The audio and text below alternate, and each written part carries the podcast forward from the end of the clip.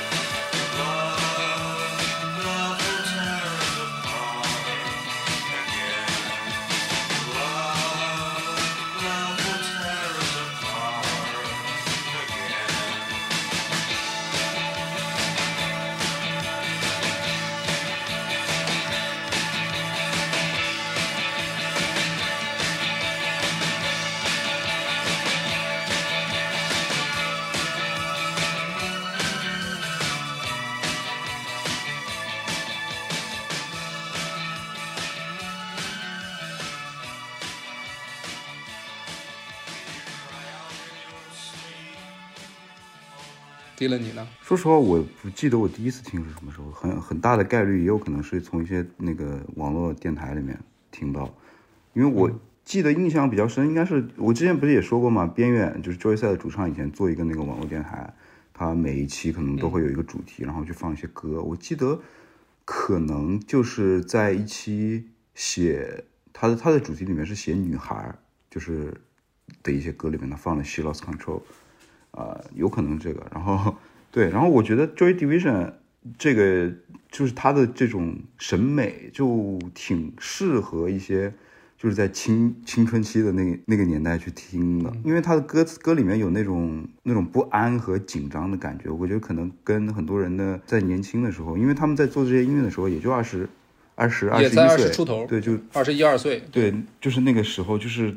虽然说生活的场景不一样嘛，但是。会给人一种很共情的感觉，所以，我我我觉得现在也可以看到很多，嗯，就是年轻的人会觉得 Joy Division 是他们精神可以达到共鸣的一个乐队啊。对，很多人是这样的，不管是在哪里社交媒体上看到的，或者在一些啊群聊里面。就我们之前，我我我我我我在一个那个英国看演出的群里面，他们之前人说我们要在就 Ian Curtis 的那个忌日的时候一起去给他扫墓这种。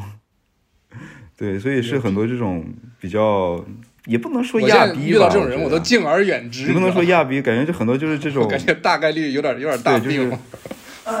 这些人心中的一个文化偶像那种感觉。哎，但是我刚刚说完这些人有点大病，我又想起来，我跟鸟在巴黎的时候还还去看了 Jim Morrison 的墓。我一直很想去拉雪兹公墓嘛。对。但当然是当时可能就是因为离两那离 Ricky 家两步路，所以我我们就去了，并不是特地去的。嗯，Ricky 呢，你你今天虽然不是不是这个最上头的那个，但是你也可以稍微聊一下。嗯，呃，其实我感觉我第一次知道这个乐队是大学的时候看马南马南波杰克，然后里边有一有一段剧情是那个是 Diane 跟她的男朋友应该是那个 Mr. Peanut Butter。然后他们两个人有一次吵架，嗯，有一次吵架，然后他们就说开始因为一件鸡毛蒜皮的事情开始争，因为两个人都特别钻牛角尖嘛，就是剧情里的设定，然后就开始争。他们就是说 Ian Curtis is dead，然后另一个人说就没有，然后他俩就一直争。嗯，对，就是这么一个事儿。然后就我就很好奇，就查一下 Ian Curtis 是谁。嗯，哦，然后我就知道这个乐队了。嗯。就这样。哎，有没有觉得那个刚刚突然你说到这个答案和 Mr. Peanut Butter，你不觉得有点像平原里的摩西那个老舅跟那个 海清吗？这个卡通，我倒没往那儿想，我还想问 Ricky，你是不是因为喜欢 Mr. Peanut Butter 所以养了只金毛？哦，倒也没有，倒也没有，我 没有没有。嗯，反正我其实听下来，或者是整个这个。Joy Division 这个乐队的这个进程了解下来之后，我的想法是，怎么说呢？我觉得刚刚才 Dylan 说适合这个青少年去听，我反而倒是觉得青少年可以听，但是你别太陷进去，就是对，别太陷进去，因为 Ian Curtis 他确实整个这个人生的故事还是挺挺灰色的，挺灰暗的吧。是吧？所以我这期聊之前，我就越查这个越丧，越查越丧，所以我就查一会儿，我就得出去缓一缓，干点别的事儿。就你真正的去，尤其是我还看了那个以 Ian Curtis 为主角的那个电影叫《Control》，嗯嗯，控制。因为那个那个电影是根据 Ian Curtis 的这个遗孀 Debbie Curtis 的自传改编的，也就是说是一对很一手的一些资料改编的嘛。Touching Touching from a Distance。对，Touching from Distance。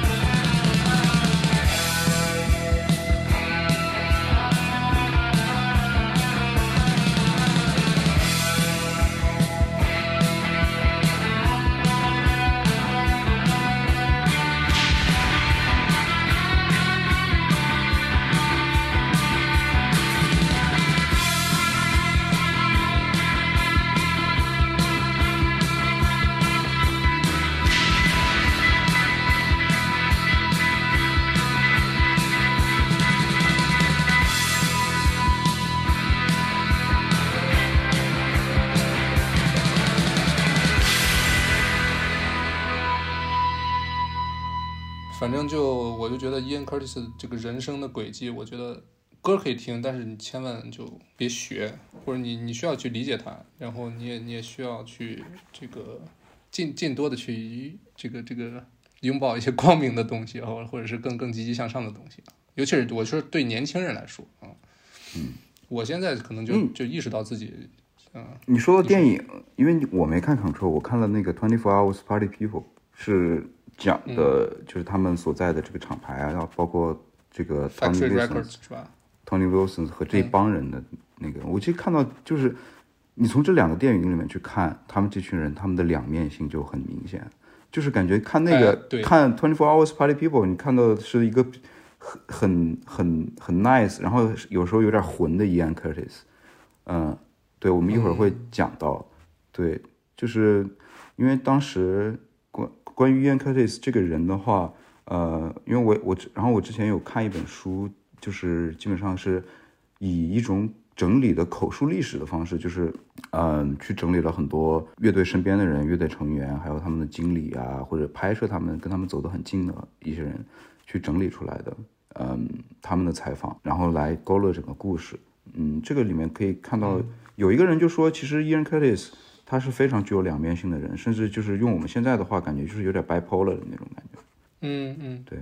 就是非常复杂的一个人物吧。那我们我觉得可以先聊一下 Ian Curtis 这个人吧。我觉得得先理解这个人，才能更更深刻的去感受他们的这个音乐吧。嗯，就是任何一个乐队，他可能就曝光度在公众面前就是曝光的最多的肯定是这个主唱，但是乐队的他的他的这个特点就是主创不是那个最重要的人。但是正是因为 Ian Curtis 在二二十三岁就是就死了嘛，所以就很多在很多歌迷心中，他的这个就对他的爱肯定是会比剩下那三个人多的。嗯。或者说就不管是因为同情也好，或者说因为他去世这个这个事情本身也好，哎，你说到这个点，我觉得贼有意思，因为我最近不是嗯。又看了那个 Black Country New Road 他们新的那个演出的视频嘛，就是，然后那嗯。个、那个片子发了之后，呃，就是北美的第一站姐是那个一个法语教授，然后他天天在网上做乐评，哎，这个这个这个乐队还有北北站姐呢，对啊，那个老哥很厉害，他是一个法语教授，然后 天天做一些音乐的鉴赏，然后一个视频都一个小时、两个小时可长了，一首歌一首歌的讲。然后他针对那个视频做了一期视频，一个小时，我看了一半了。然后其中有一个点，他就是说 Black Country New Road 那个 Isaac Wood 那个主唱要退出，说精神问题。然后他是本人采访过的，就是说他作为在一个七个人的乐队里，他不想被当做一个 frontman 被推到最前边，然后当做乐队的嗯中心，嗯所以他觉得他没有办法承受这种压力是，所以他决定退出这个乐队。所以他在那个视频里就是说，他觉得他跟 Ian Ian Curtis 是很像的。其实，嗯，但是这这个人就是你说的 Black Country New Road 这个主唱的生活问题我不太了解，但是可以简单跟大家介绍一下 Ian Curtis 这个生活啊。他就是在八零年前后啊，他们的乐队相相当于刚起步，七九年发的第一张专辑，然后乐队差不多在前后走起来了。嗯，然后当时女儿又刚出生没多久，然后呢，他又在第一张专辑发行前不久，知道自己得了这个癫痫。对，然后知道癫痫这还不要紧，他是因为他本身的工作是那个相当于那种市政社会社区服务的那种感觉，对，他是帮帮残疾残疾人去找工作。找工作，对。然后他他这个工作呢，前不久刚刚接触了一个女性的那种癫痫患者，就电影里也演过啊。这个女的来了之后，来的时候就戴着那种像戴着个头盔一样，就打拳击的那种运动员戴的头盔一样。一开始也没解释，只有这个女孩突然就倒在地上开始抽搐，就是相当于癫痫发作了。哦，大家才知道原来这个东西是保护她的头部，避免撞击的嘛。嗯。然后因为 Curtis 知道他自己得癫痫之后呢，有一天就是给那个女孩打电话去问这个女孩的近况，也是就是工作上的一种这个 follow up 的询问一下，结果发现女孩已经去世了。嗯，也就是说他在他事业和家庭刚刚起步的那个阶段，突然知道就是突然去要很慎重的去审视死亡这件事儿。对，就是我觉得对任何一个二十出头的人来说都是无法想象的，所以他他他的生活就是这样的。然后他那些词儿可能就是因为词是这个，就 Joy Division，他他歌肯定很好听，然后词是很多人就是特别推崇的一点，就因为 Curtis 的词写的真的很好，对，所以就是知道他的人生故事之后，会更更方便大家去理解或者走进这个词想表达的这个意境吧。我觉得，哎，刚刚提到的那个燕在工作的时候接触到了那个得癫痫的女孩，她的故事就成了，其实就是《She Lost Control》这首歌的灵感。嗯然后就是刚刚 Brad 讲到，他说他发现自己得了癫痫这个场景，不管是在书里面还是在《Twenty Four Hours》那个电影里面都会有讲到，而且特别的，我感觉他发生的每一件事情都特别有象征意义。就是他们、嗯他们是第一次去，他们刚伦敦对第一次去伦敦演出，然后在回来的路上，他在车上，嗯，第一次发作，然后他的队友在两三点钟从伦敦可能开回曼城的路上，把车停在那个路边，然后把他放在路肩上去去去控制他，嗯，然后但就是他身边的这些人也完全不知道怎么处理，就是就跟他说没事儿，你明天去看看医生吧。然后他看了医生之后就确诊了这个事儿，对，嗯。嗯，而且是那天，反正电影里包括书里可能也有写，就是那天是他们第一次去伦敦嘛。对，然后不是一个特别成功的演出，对，好像就是现场就相当于就是没没多少人，然后大家就也不嗨，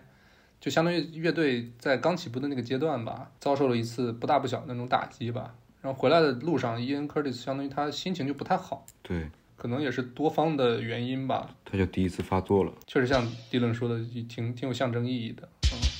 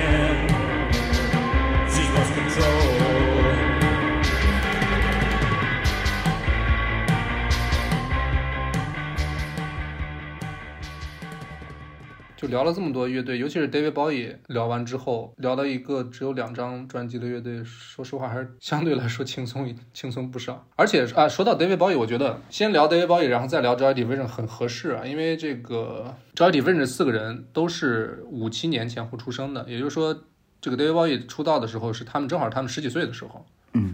嗯，相当于呃，David Bowie 就是他们的就是他们的偶像。电影里也有演，一开始第一幕就是这个 Ian 他买了一张 David Bowie 那张新的专辑，就是闪电闪电脸的那张，Aladdin Sing，哎，阿拉丁对那张。然后呢，他自己还画眼线什么的，然后穿的也很就像那种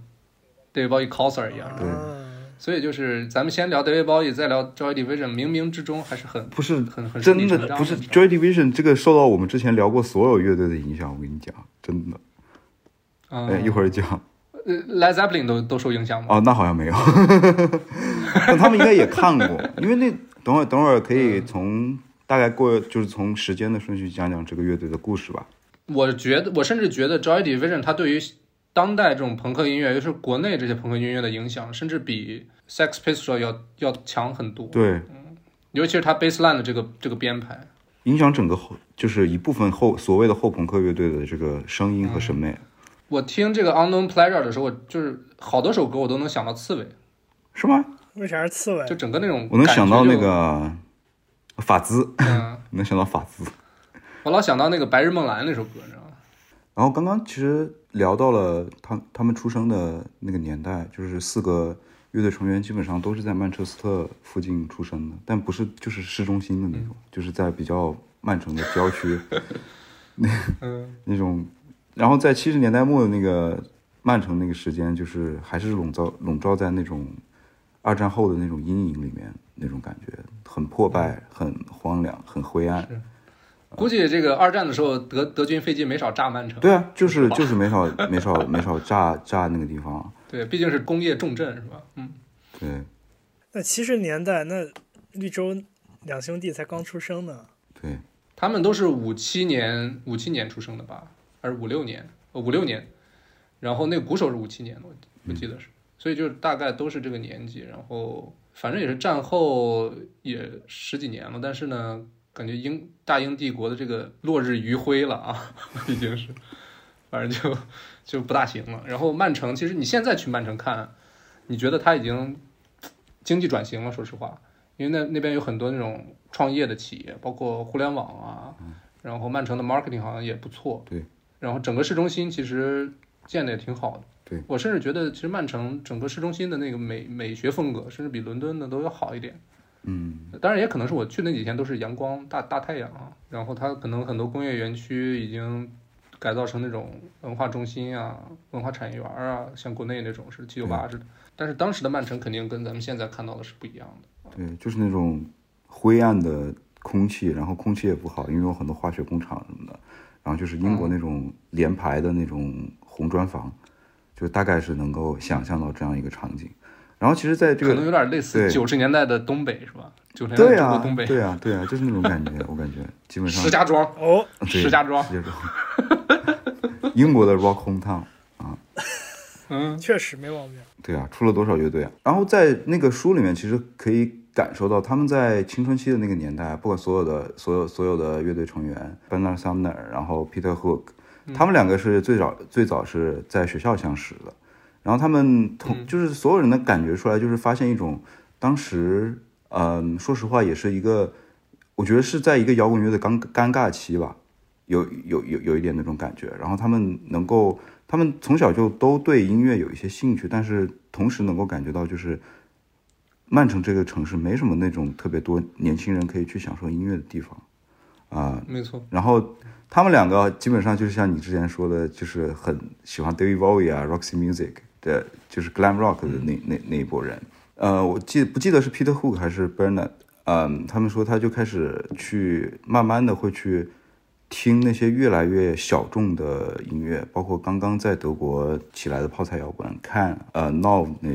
那一批乐队，甚至还有一些 Kraftwerk。然后同时就是感觉他们可能除了鼓手之外啊，鼓手一会儿单独说，鼓手是挺挺有趣的一个人。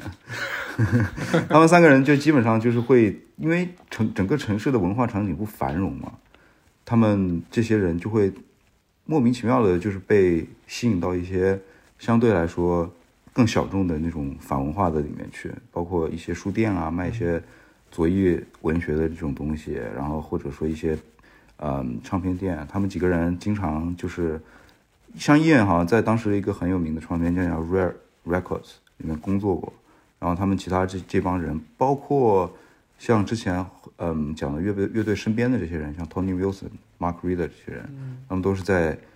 呃唱片店里面泡着，然后一泡就可以聊聊很久的那种。相当于一个社交圈儿，因为这个城市可能就是是所谓这帮文艺青年，他就是圈子很小，然后大家就是早就认识了，就是在成立乐队之前就认识了，就经常就嗯对就见过面碰见了，然后又在那个酒吧碰见了，啊嗯，对，就是就这么认识。就是这样的一个场景，就是替身使者相互吸引的那种感觉。对。然后 Ian Curtis 啊，他们几个基本上是以前没钱嘛，但又想搞唱片，基基本上每个人都干过偷唱片的这种事儿。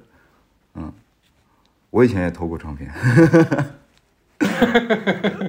但我的我我我我的那个我的我的那个以前当时的想法就是，我觉得那个老板唱片就是明明是盗版，当正版的价钱卖，我觉得他做的不对，然后我就偷，嗯，忘了偷的什么了。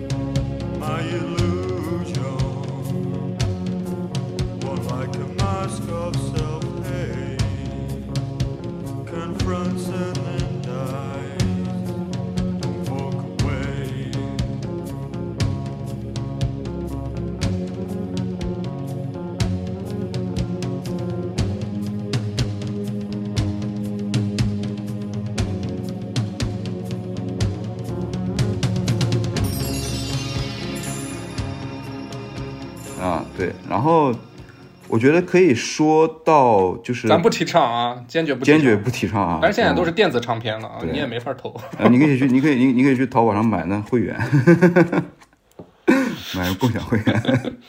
现在是不是也没有了？不让买这些了。我觉得后到到基本上基本上到了七七年七七八年这个时候，年代末就发生了一个很重要的事情。我觉得其实最早促成 Joy Division，呃，Joy Division 这支乐队的组成和他们的起航，可以归结到两个夜晚。第一个夜晚呢，嗯，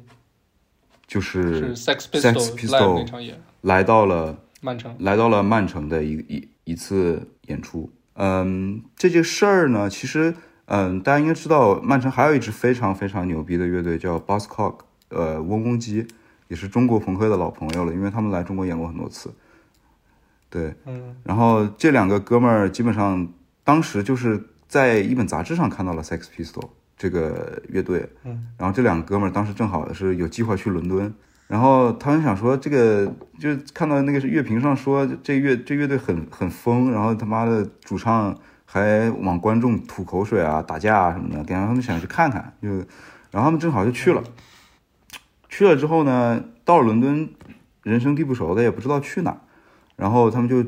莫名其妙的找到了 Malcolm，就是 Sex Pistols 的经纪经纪人，在 Kings Road 开的那一家跟 Vivian Westwood Rest in Peace to Vivian Westwood，嗯，他们开的店，然后就碰到了 Malcolm 这个人，然后就问说，哎，哪你们那个乐队哪什么时候有演出？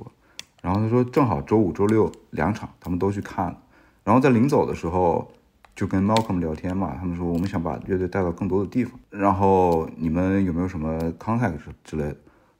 然后这两哥们儿，因为他们当时也已经开始在玩音乐了嘛，嗯然后他们就这啊，这俩人就说我曼城有人，你来吧。对有说场子你来吧。对，但是问了之后，去去找了各种 venue，并并没有人想让他们什么，他们就说他妈的，我们自己干得了。然后他们就去帮呃 Sex Pistol 做了这第一支呃在曼城的第一场演出，在曼城的什么 Free Trade Hall 吧。然后当时就是这帮人可能吸引了很多，就是我们后来说的这这，包括呃 Bernard 和 Peter Hook 这两个人。当然后当时在场的可能也就四十多个人吧，但是所有人然后伊恩也在，对吧？伊恩依然是后来才后来第二场才才在，哦，就电影是这么演的，电影是他们仨，呃，先是那个肯定是那个那个 Sumner 和 Hook 他们俩在现场嗯。聊天儿，然后伊恩就带着老婆来了，是吗？呃，肯定就是感觉就是之前就认识，但是呢又没那个 Sumner 和 Hook 那么熟，嗯。那么铁，嗯。然后呢仨人就淡逼了一会儿，然后就分开去看演出了。看完演出，这个 Peter Hook 和 Sumner 在门口抽烟，然后那个 伊恩就走过来说：“我听说你们乐队找主唱，我要加入。”就这么着，电影是这么演的。我看书里面他们回忆其实是另另一个，就是他们俩看了演出之后，他们本来也就是自己在瞎玩一点音乐嘛，然后就是就是看到了 Sex p i s t o l 这种生猛的，但是又很直接的演出，就让他们觉得我们得把这事儿当成一个正事儿来做了，因为他们感觉他们能做到，我们也可以，因为 Sex、Sex Pistols 音乐嗯不是，你像就是简单直接 Sex 嘛，Pistols 这些地痞流氓都能干，啊。那我们肯定干，那是巨大的勇气，对吧？但是这个就是让他们走出第一步的一个一个事儿。然后当时 Tony Wilson 也在嘛、t o n y Wilson 说介绍一下 Tony Wilson 这个对。这个逼啊，他是他是 Manchester 一个独立的电视台的一个主持人，当家主持，我感觉其实可以说，因为所有人都认识他。嗯，但是他呢，他看到那个 BBC，他有一个节目叫 Top of Pops 还是叫什么嘛，基本上就是类似于 MTV 的那种感觉，但是他们都是请乐队去现场演出的，然后之类的去就是相当于每周请一支最火的乐队对或者新乐队去做个做个现场。对，然后 Tony Wilson 他就想跟那个他他他们台长吧，说我们也有有一个这样的结果。然后呢，就是他把 Sex Pistols 这场演出和就是这支乐队介在一个很相对来说很主流官方的媒体渠道上介绍给了更多的人。然后他也是一直就是虽然他是一个正经的，其实相当于是挺有社会地位的一个文化人吧，但是他就是特别嗯深耕这些青年文化这种这一块的东西，跟主流相当于是嗯不太符合的一些。但其实你说他是这种社会人儿，但我我一开始也以为他是可能是个老头儿啊，或者个大叔。当时一开始见到乐队的时候，但其实他本人是五零年出生的，也就是说对，八零年前。后他也才三十来岁。对，嗯，就是个是个青年才俊吧，相当于就是比那几个刚他妈二十二十岁出头的那几个小小小年轻人肯定是要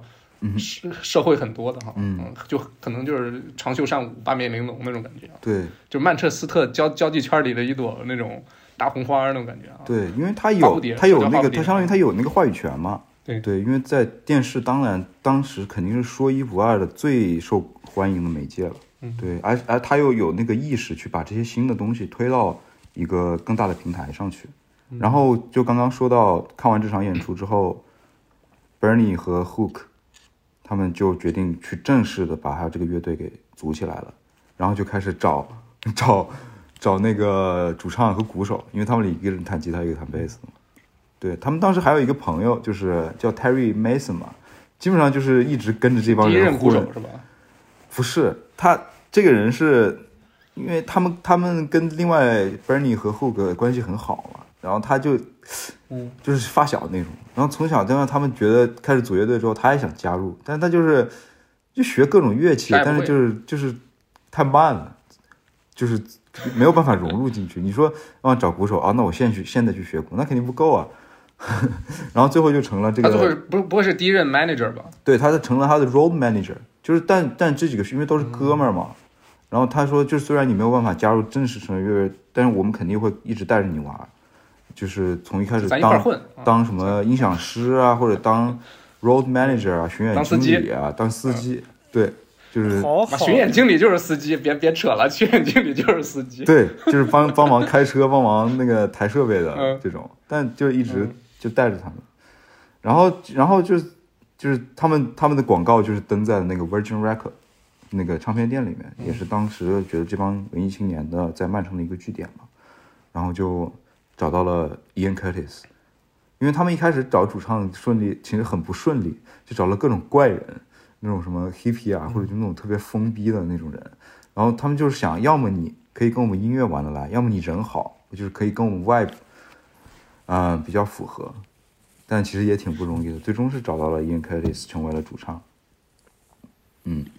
没想没想到找到了一个那种政府公务员儿哈，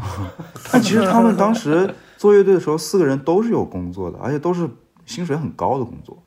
啊、对。然后再找鼓手的。话，我觉得一夜那个工作就就英国这个这个逼样子，我估计肯定是薪水不会太高。哦，是那个谁，是 Bernie，好像在一个码头上做做工作，然后是薪水很高的，然后找到了，最后找到了鼓手，就是 Stephen Morris。Stephen Morris 这个人很很有意思，他是一个富二代，他爸是开公司的，然后他从小就是那种很很 nerdy 的那种感觉，真的就是喜欢玩一些手办啊，因为像现在的话就是一个胶佬，胶佬，就是那种坦克模型，对啊，搞那块坦克模型啊什么的，然后他也有一点军迷啊，这个叫军迷。OK OK OK OK，他妈不知道一个二次元了，开始。对，然后他他一直是到后来就是开始有学打鼓，然后他是有一些爵士鼓手的基础的，对，嗯，然后当时他在看，不是，应该是他爸，或者是他爸应该给他找个正儿八经老师教过他。对他知道他喜欢正式正式上过课的，然后当时后来他这哥们儿是一开始就是一一开始很 geeky，但是后来就慢慢的走上了就是比较野的一条路，富二代，嗯，就玩儿啊，富二代各种各种永远会走上的 drug 啊，然后被嗯。退学了。退学了之后，他又开始给他爸公司做事儿，然后最后还是想去做音乐，然后看到了广告，一个是两条广告吧。他们当时 Joy Division 全前身叫华沙 Wasa，华华沙，华沙，嗯，这不就是我们上一次它的名字的来源，就是我们上一次说被 David Bowie 的那个柏林三部曲第一张 B 面的那首，我们之前放过的那首歌。然后另一支乐队是 David Bowie 真爱了。是 The Four，The Four 也是曼城走出来一支很很厉害的一个后朋。然后这个哥们儿就去问了，呃，问了身边的一些朋友，这两个乐队我该选哪个？然后，然后身边朋友说 The Four 好像不太行，然后说啊，那我就去找另一个吧。然后他就这样加入了乐队。对，基本上就是他们四个人最早的经历去组成了，当时还叫华沙的这支乐队。然后其实说到音乐的影响啊，就是我觉得他们几个、嗯 Ian Curtis 非常喜欢 The Stooges 和 Iggy Pop，然后剩下的一些成员也，嗯、包括 Peter 和 Hook，他们基本上是从 glam rock 开始那个长大的。不是应该还有还有 Low Reed 吧？那个 Ian Curtis，因为电影里边露出了很多那种 Low Reed 的元素。对他们后来所有人都很喜欢那个 Velvet Underground，就是我觉得 Velvet Underground 可能是在音，嗯，声音上对他们影响很大的一个乐队。对，包括嗯，呃，Stephen Curry，呃，Stephen 就说他很喜欢，呃，丝绒鼓手 Marvin Tucker 的那种打鼓的方式，就是给一个很很呃很强的驱动性，但是是很简单的那种 pattern。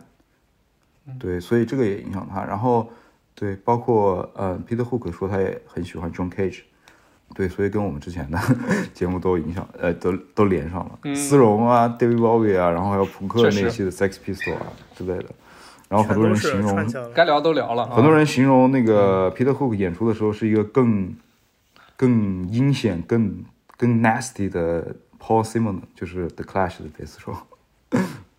嗯，嗯，然后我要说的第二个月，嗯，第二个夜晚呢，就是对 Joy Division 他们非常，嗯，怎么说？第二个对于 Joy Division 这支乐队非常重要的一个夜晚，就是他们当当时刚刚走起来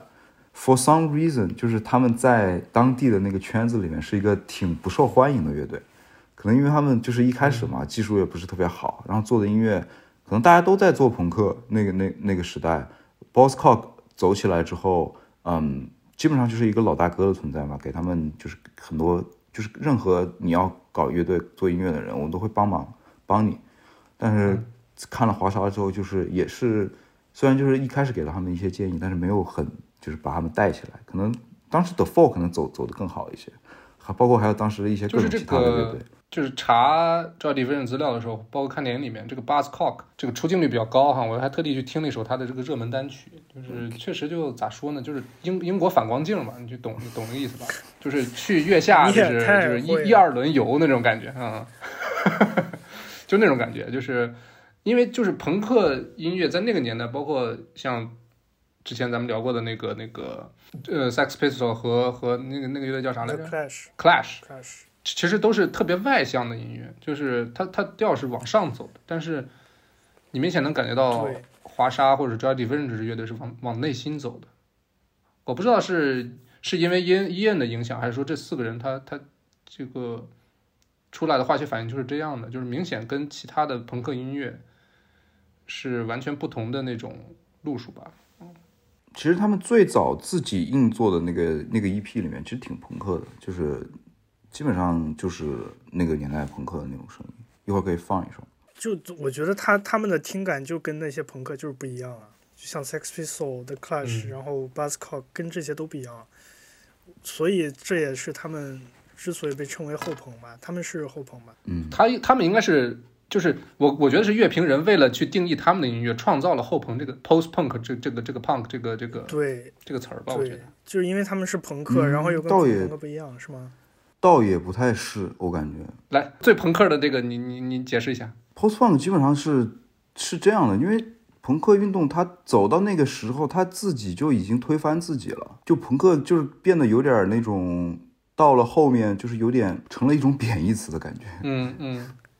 成了一场大闹剧。但是这个时候，其实我觉得最最 post punk 可能就是一开始出来的时候是 Johnny Rotten 的那个从 Sex Pistols 走了之后的新乐队，就 Public Image 啊、Limited 这这一块的东西。但其实说实话，后朋克我我现在就是看到就是他们的经历，你可以想象说，包括从那个书里面，Bernie 说过一件事儿，就是朋克这个运动是给了他们这些人一个驱动力和勇气去说 fuck you，这但是走到后面，你这这这两个单词，你永远想表达的会比这两个单词更多，嗯所以就会有了后朋克。你去用这种方式去表达一些其他的东西。明白了。或者说就是朋克，咱们现在提这个词儿或者是这种音乐形式很多，但是其实放在当年的话，可能就是七十年代中到七十年代末或者八十年代初那么就那短短的几年时间，短暂的一对一段时间，到后面就是各种包括各种公司想去 capitalize 这些东西，包括他们自己做的一些选择。朋克这个就是已经就是是怎么说呢？有名无实了。是，只不过可能到了新世纪，不管是国内的还是国外的一些乐队，他又重新去回到了，就开始听那个年代的音乐，然后再重新把这个朋克这种形式又又做起来了。但是他们可能做的跟后朋也不也也是不一样的，然后又可能又更、更接近。朋克后来因为一开始花儿乐队那个第一张专辑就很很很很朋克啊，我觉得。就是流行朋克嘛。就到后来，朋克我觉得它已经不光是一个音乐的风格了，它更多的是一个理念，就成嗯了一个很 ideology 的东西，就是就是就是说说俗一点，就是变成了一种精神嘛。就在 rock and roll 这个这个这个音乐范畴下又，又衍生了一种新的姿态吧。可能反正我也是那种，呃，就什么，反正就是向往自由啊，或者是各种。但是可能朋克他这个态度就更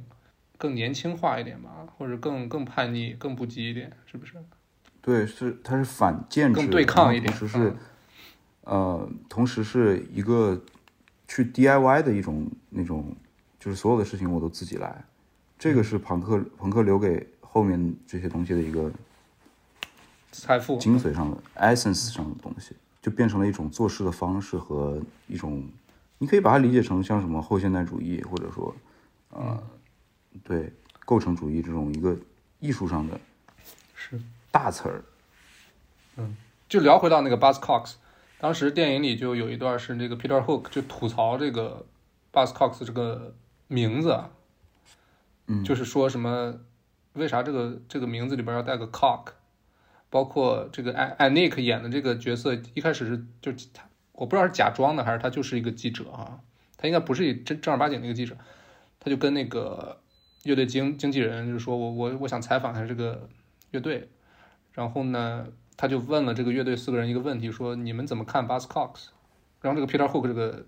这个人就说，呃，挺好的，除了 cock，除了 cock 都挺好。他们这几个人就是贼，就是那种 傻平傻平的那种 那种感觉。对，你说回到第二件事儿，影响他们的第二个夜晚，我们先，我呃，对，我们先听一听，就是刚刚不是说到华沙最早 Joy Division 最早出来的时候，它是个什么样的乐队吗？很多人都没听过啊、他们自己录制发的第一张自己的 EP 叫《Ideal for Living》，其实就是很最早就是一个很朋克啊，很朋克。对啊，这是他们自己录的最早一张。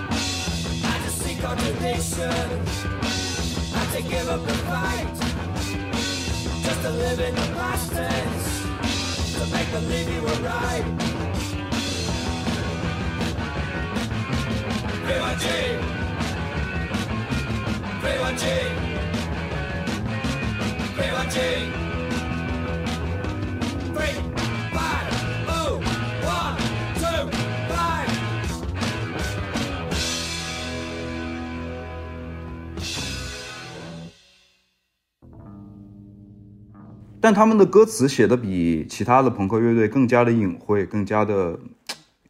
象征性吧。这个是伊恩的一个嗯，一直以来的风格。怎么开始翻书了？这个是因为我刚刚看了，就是刚刚不是说，呃，Bernard 当时说朋克让你有了说 fuck you 的这个勇气，但是 somehow 他也就只能到那儿了，它只是一个简单的有毒的两个字的词语而已，但是它足以去重新点燃摇滚乐。但是迟早呢，总有一些人会说想表达的比这更多，然后有有一些人会说，与其说 fuck you，他会说 I'm fucked，然后这个就是 Joy Division，就是第一个说 I'm fucked 的这个乐队，嗯，对，大概就是这个意思。这这这话说得好，这话说得好。确实，你像，确实是你如果没有朋克音乐那么一闹的话，就是这平静的湖水里边，他投一颗大石头进去，对，可能也也就没有后期更更往后九九十年代那些乐队了，对吧？对对，包括 New Wave 啊之类的。好，然后刚刚说到，就是其实他们在刚刚出来的时候，在在在当地是一个挺挺不受待见的乐队吧。所以一一方面可能是因为他们这几个人都比较怪，就不太喜欢混圈子啊或者怎么样的。然后同时他们的音乐可能做的也稍微就是跟别人不太一样一点。然后呢，这个时候就有一天有一个 venue，他做了其实相当于是一个新的厂牌的一个 PK 选乐队的一个比赛。月 下月下，这个曼曼城月下，我操！嗯，对啊、对，来了月下，然后他们哥几个平时演出的机会也不多，然后就觉得这个机会我们一定要抓住。然后当时去了之后呢，他们一开始都不知道自己能不能演，因为其他的乐队就都有点不理他们的那种感觉，说他妈的，呃呃，就是你不配之类的吧，我感觉。主要你看他们四个人演出的时候，全都是穿着衬衫，衰衰的然后扎扎着腰，穿这个就对特干净，就是现在的，我觉得他们就是现在的那个 clean fit，啊，对，你看这些朋克朋喜欢朋克的人，绝对不会看看不上他们。其实他们整个这四个人吧，绝对都是中产家庭或以上的，对吧？就绝对不是说，不太，他他们挺工人阶级的，除了那个鼓手，就起码是就不是说从小在街上长大的，你知道吗？嗯，就起码有个家，对吧？有有一个有个 shade，就是有个 shelter，就你可以你可以在那儿待着，就是绝对不是就是街上长大的流氓，所以就然后你看他平时穿着穿着衬衫，反正电影里是这么演的啊，包括呃就是你看 Ian Curtis 也是穿着衬衣扎着扎扎着腰带，就是对对对，衬衣还得塞到裤子里，道吗？clean，然后会穿那种 suit，但其嗯实他们一开始，我我记得好像 Ian Kellys 就是出现在混迹在各种演出场所的时候，他有一件衣服是那种一个，我觉得类似于有点军装的那种一个大衣，然后他后面自己用胶带贴了一个 hate，Hate 啊，这个电影里也有，对，对吧？是应该是一个然后 parka 或者也不是 parka，就是反正一种风对，衣，有点像那种，嗯。然后 Bernie 其实他说他们那个时尚的那个来源很多说，他说那个时候朋克一闹起来，跟朋克的那些衣服都卖的巨贵，他们反而买不起了，他们就去买买那种 vintage 军品啊、军品啊或者二手的衣服啊，就是啊，真的就是 vintage。对啊，英国也有那种 charity shop，就是有那种对，捐的便宜的，对他们就是去 charity shop，还要去那种军需的那种多余出来的那些军装的店去买，然后就造成了他们那个很不一样的视觉嘛。然后说回那个夜晚，其实就是他们当时受到了很多阻拦阻拦嘛，然后这个时候伊恩就爆发了。伊恩平常是一个非常 nice、非常 polite 的一个男孩，他其实好胜心挺强的，对他，他就是非常有两面性的一个人，就是他的乐队评朋友评价他就是他是 extremist，就是他不管做所有事情都非常极端的一个人，然后他就直接去更衣室把一个乐队给那个人给揍了，然后然后别人就服了，然后那个那个乐队他当时揍的那个人，或者反正就是就是就是让别人 fuck off 的那个人，其实后来成了他们的摄影师，很多照片都是他拍的，就是当时跟他们关系处不好的这帮乐队的，后来都成了朋友。嗯眼服了，反正可能嗯，对，然后呢，当时 Tony Wilson 也在现场嘛，当时 Ian Curtis 这个应该电影里面也有演过嘛，呃，他当时就直接就是当时就他出现，他把他另另一种人格拿出来，他直接说找找 Tony，他就是贴的特别近，然后去抓了 Tony Wilson 的领子说 You can't，你为什么不让把不把我们放到你们节目上？电影里是这么演的，电影里是他在一张那种餐巾纸上写了这也是一个 “We are your count”，还是说 “Joy Division is your count”？那意思就是你赶快。哎，好，好像好像也不是，那个时候是已经是他他签了这个 Factory 这个厂牌了。那那个时候是好像是想让这个 Tony Wilson 让他们上他的那个电视节目。嗯，这个这个，反正类似吧。我我我感觉这个音对他是直接就是直接上去干得出来。很凶的去威胁了 Tony Wilson，他们两个第一次见，然后就说他妈的，然后 Tony Wilson 也被吓到了，但其实，在那场演出之后，他们是最后一个上场的，这些人当时都听了可能七八支乐队吧，都是那种 wannabe 的那种乐队，嗯但是所有人看到 Joy Division，这个时候他们已经改名叫 Joy Division 了，嗯呃，上场之后都被他们那种生猛的，就是他们真的是需要这样一个机会的那种义无反顾的那种表演，包括他们自己在音乐上和 Ian Curtis 在舞台上的那种形象所折服了。这个时候，Tony Wilson 就说，在那一刻他就知道了 Joy Division 这这个乐队以后会创造历史。他当时的原话也也是我看的那本书的 title 叫 This searing light, the sun and everything else。它原话是意思就是说，他们就像太阳发出耀眼的阳光一样，而那天晚上所有其他的东西都变成了灰暗。然后他就确定了这支乐队就是以后能成得了大事儿。然后同时在场的还有另一个人，就是 Rob Gretton，就是他们后来的对对对 manager。对，我觉得这个时候就是要要提一下这个乐队的第五个人，就是他们的经纪人 manager。嗯，这个老哥也是，Rob Gretton，嗯，他以前是一个 DJ，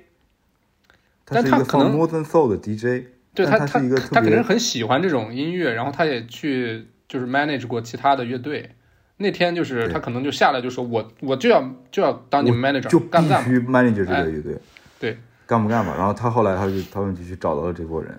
嗯对反正我觉得这个对 Rob Rob Rob Gretton，，Rob Gretton 是一个很很很很有意思的一个人，他是一个很怎么说呢，很也也也很文艺，经常会搞一些就是哲学方面的这些东西，然后他会把所有的东西都记在一个笔记本上，就是他跟乐队相处的各种细节，比如说他们在录第一张专辑的时候，他会写所有的歌，他说哦这首歌 good lyrics，但是说吉他可能会怎么怎么样，不是那种就是真的是去去帮你想着怎么样帮你赚钱啊，或者怎么样管你的那种一个，他真的也也挺融入乐队的，因为他们这几个人感觉都是那种很很大条、很就是他妈很很混的那种人。嗯，对，包括 Tony Wilson，你基本上可以就是就是这帮他们就是做事情没什么目的性嗯那种感觉，其实我。我看到其实这个 Ro- Rob Gretton 他其实深度参与了乐队很多，比如说专辑的制作啊、创意啊，包括他唱过那种 backup 包括其实我觉得他最重要的一点就是在 Ian Curtis 去世之后，成功的就是让乐队度过了那个最艰难的至暗时刻吧。包括也是他建议这个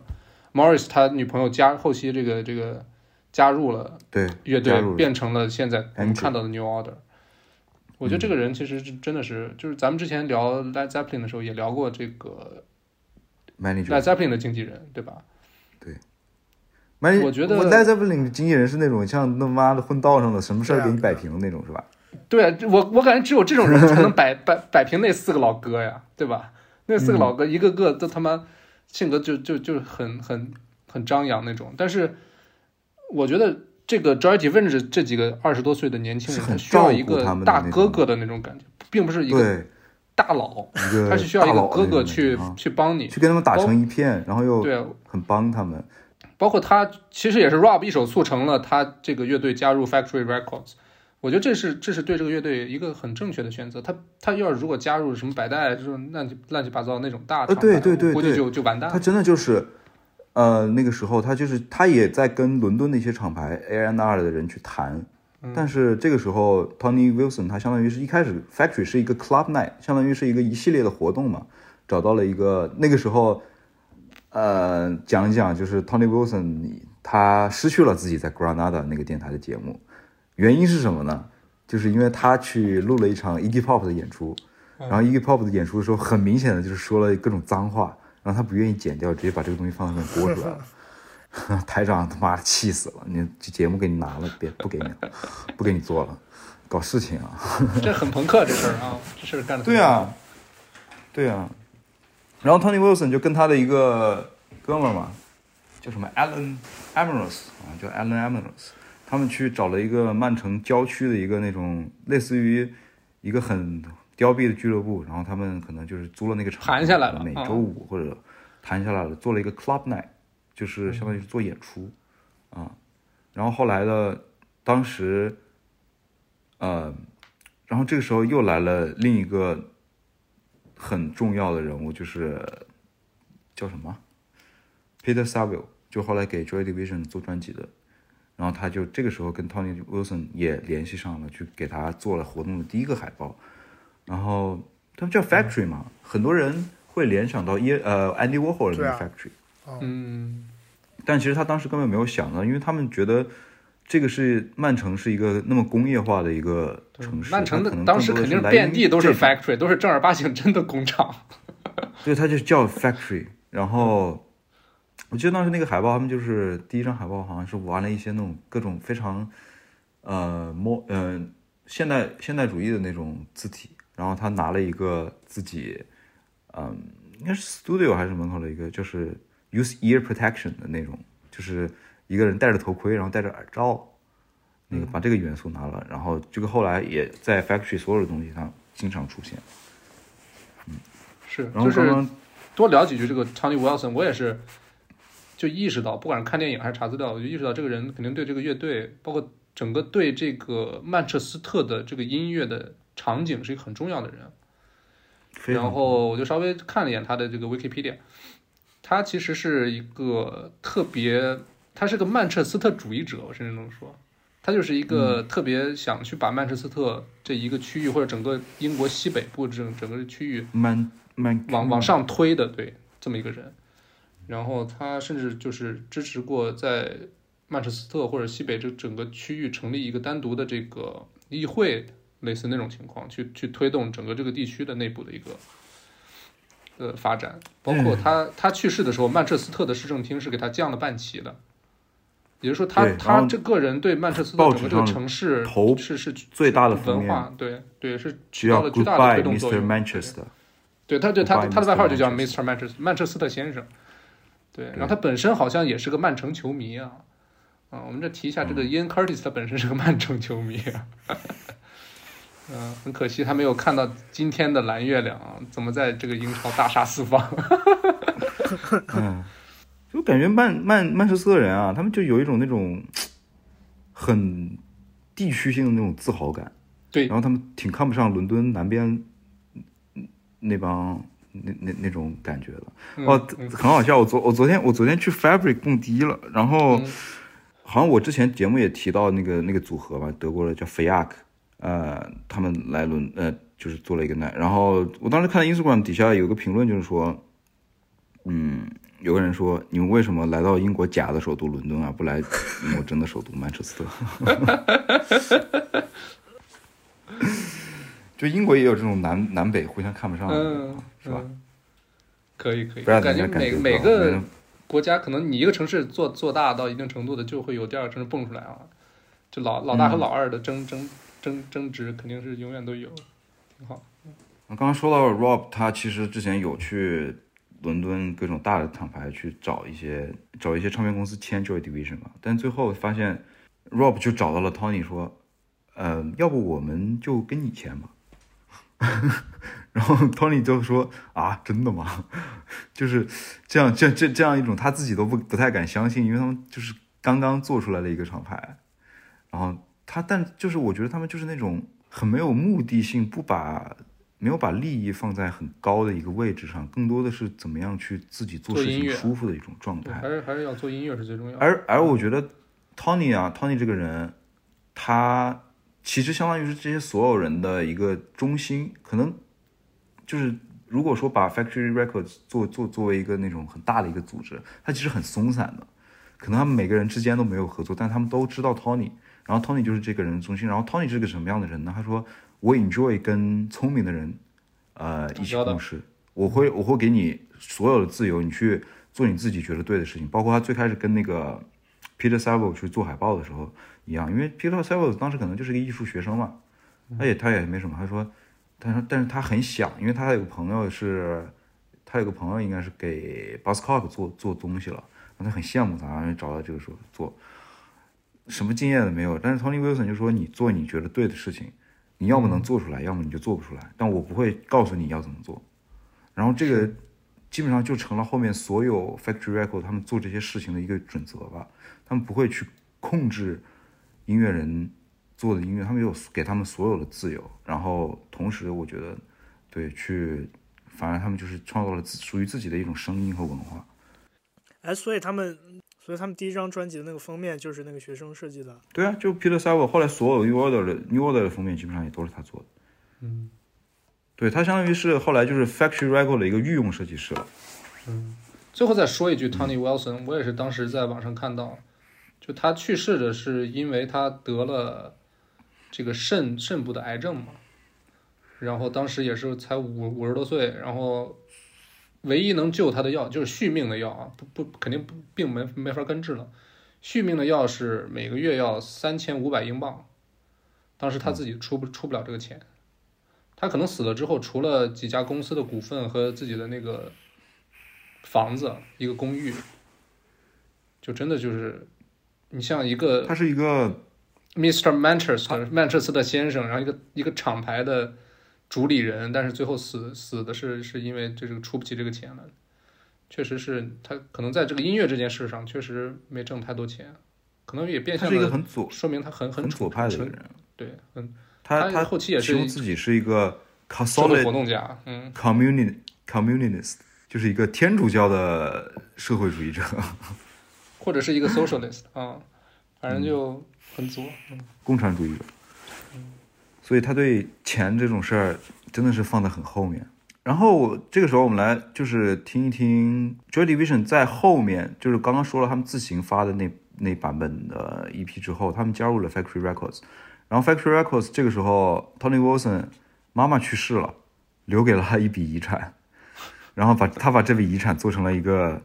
EP 叫 Factory Sample，就是很多乐队。包括他们都没有签，呃，像什么啊，那几个乐队的名字都太难读了，什么 Cabaret Voltaire，嗯啊，还有什么，这就就这帮 Factory Record 最早的乐队，然后 Joy Division 在里面贡献了两首歌，嗯，来可以来听一下他们的变化。这是哪年发的？七八年、七九年？A Factory Sample 是七九年，嗯，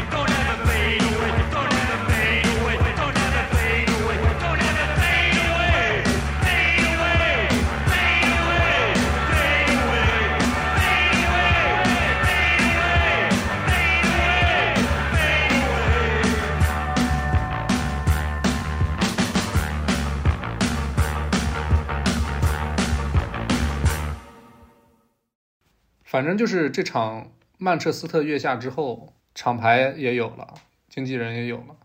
这个乐队就走起来了。然后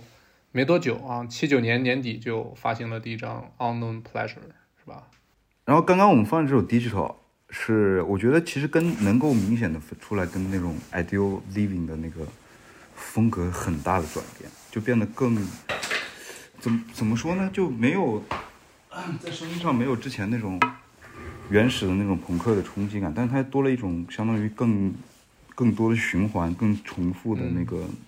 创作的方式，就是因为这首歌叫 Digital 嘛，感觉这个歌真的就是跟这个歌名特别配，Day in Day out。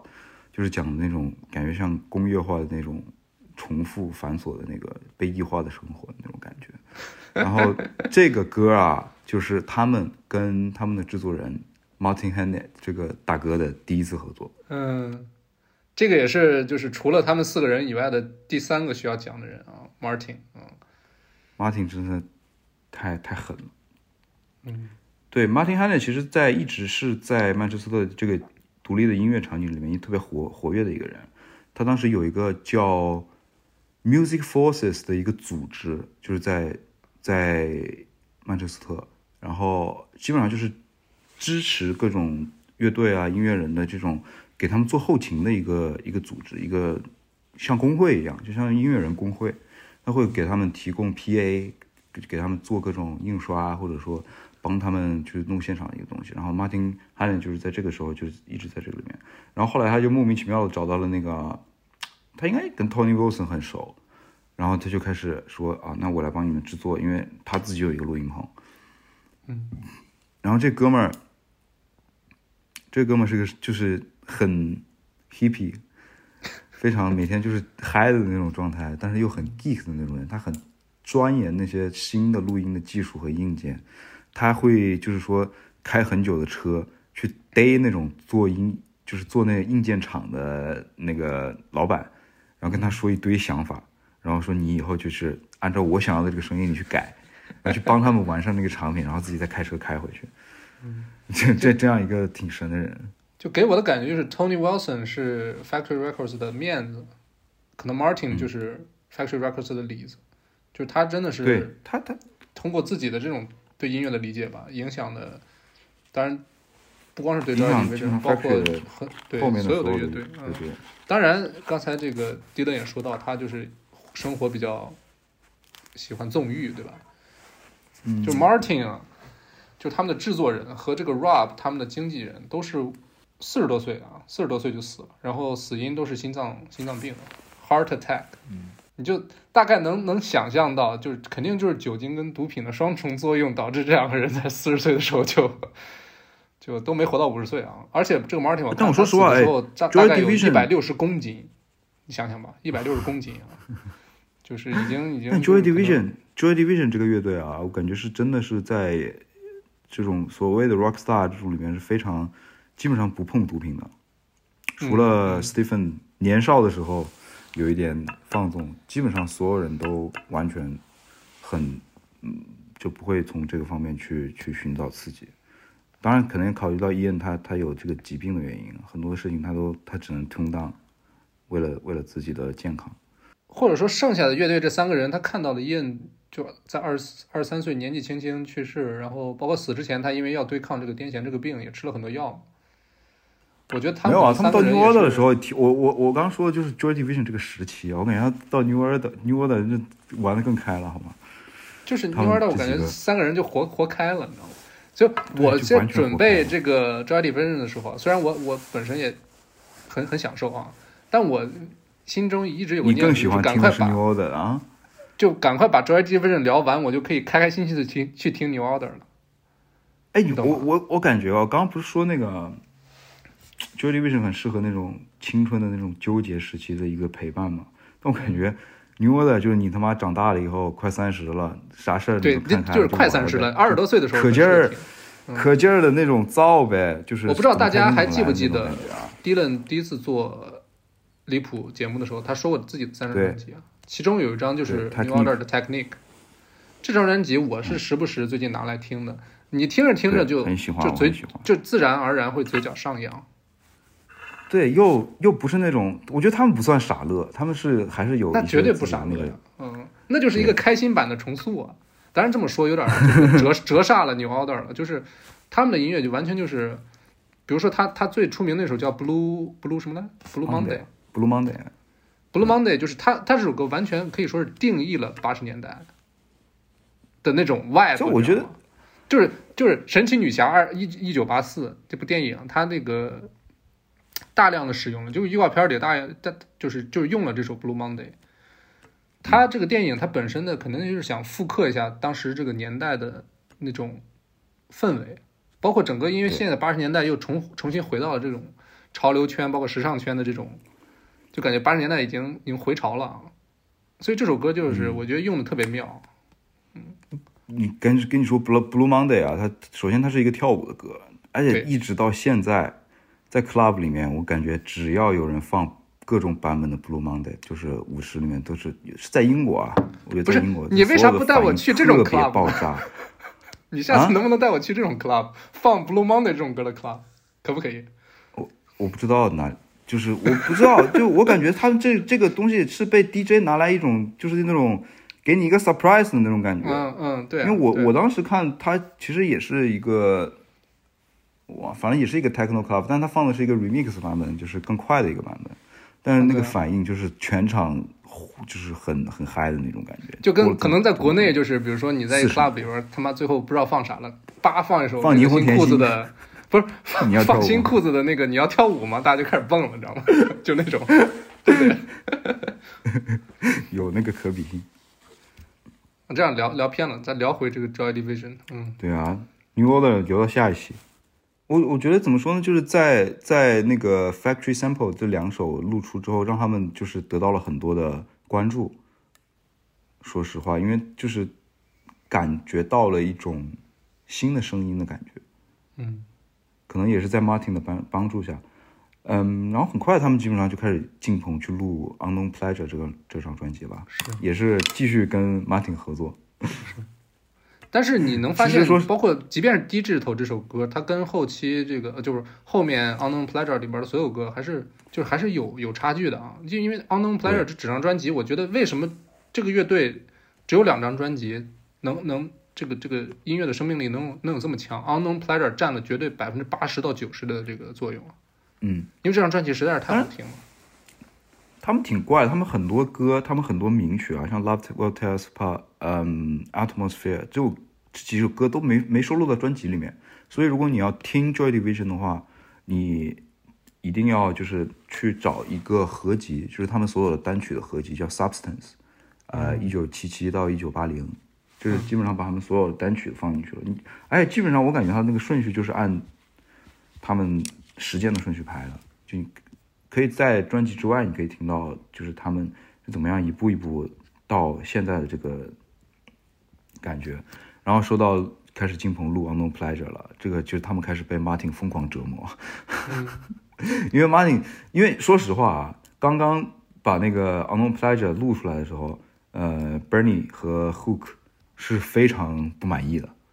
他们不喜欢《Unknown Pleasure》这乐队成员不喜欢自己《Unknown Pleasure》这张专辑，因为他们觉得他们想要的是一种那种生猛的、具有攻击性的感觉，那种很直接、直给的。但 Martin 就是在录音的技术上，或者说去玩一些那种啊呃比较数字化的录音技术，还有给他们的声音去做一些改变，就给了《Unknown Pleasure》一个整个很深的、很深沉的一个氛围。是，包括加了各种 dub 啊，加了各种 echo、reverb 这这种音效，其实没有达到他们自己想要的效果。但是我觉得如果没有 Martin 的话，就是 Unknown Pleasure 肯定不是现在这这张这张专辑。我觉得可能也是因为 Martin 他本身是四八年出生的，也就是他比那个 Tony Wilson 很还大两岁。他很明白自己要什么。他们对啊，录音的时候，他就他就感觉他就把乐队几个人就当 musician，就是单纯的 musician，你是给我干活的，啊，对对对对对对对，我要做出这张我想要的专辑才行。电影里边就有一场戏，Control 那个电影里边就有一场戏，就是这个 Martin 坐镇这个音控台，然后那个旁边问那个 Sumner 和 Hook 在那儿蛋逼，然后那个 Martin 直接说：“你俩赶快滚出我的录音棚，赶快现在就滚出去。巨狠。对，然后呃，他比如说他他他找那个他让 Steve 呃 Stephen 呃 Stephen 去录录鼓的时候说，他直接第一句话说：“你把你家族鼓给我拆了，每一个你给我分开录。”然后他经常给的那个那那种给他的建议，他说的很模糊，所以乐队根本不知道他想要什么，但是他就只一一点一点的让你去达到他想要的那个效果。嗯，刚刚刚刚我们是已经放了那个 She Lost Control 那个歌，对吧？”我觉得就放首 Disorder 吧。呃，有一个刚刚不是在说 Martin 这种奇葩事儿嘛？他他他说他录那个 She Lost Control 录那个 Hi Hats 的声音，他不是用的鼓的 Hi Hats，你知道怎么录吗他用的是？这个，他把他，对对对，他把 Stephen 呃关到了一个呃录 vocal 的一个房间里面，然后让他拿了一个那个类似于喷雾空气清新剂那种喷雾，他让他去按按就是那个喷雾的那种呲呲呲那个那那个声音把它变成嗨嗨结果他他。因为录 vocal 的房间是封闭的嘛，感觉他那个 Steven 在里面就一直按那个喷雾，他人都就已已经要晕过去了，就像那个 Babylon 的那个看 Babylon 的，你记得吗？那个那个录音、那个录像师在那个那个哦那个特别热的那个那个里面被被热死的那个一样，我那个感觉。就放首 Disorder 吧。我觉得这个如果后朋是个国度的话，那 Disorder 可能就是这个国度的他妈 national national anthem。就是你听到这个歌，就你就不由自主的，我操，就整个那个味道就出来了。天哪，就就是我现在听多了，就感觉这这歌真是他妈起鸡皮疙瘩。嗯搞摇滚的人真喜欢用国歌这个词啊，动不动就国歌。Radiohead 排出的时候 national anthem 是吧？嗯哼，嗯，这首歌这首歌是好听的，我我之前就听过。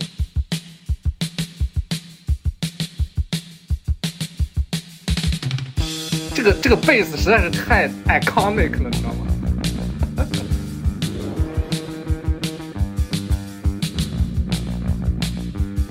我觉得这段吉他更更戳我。对，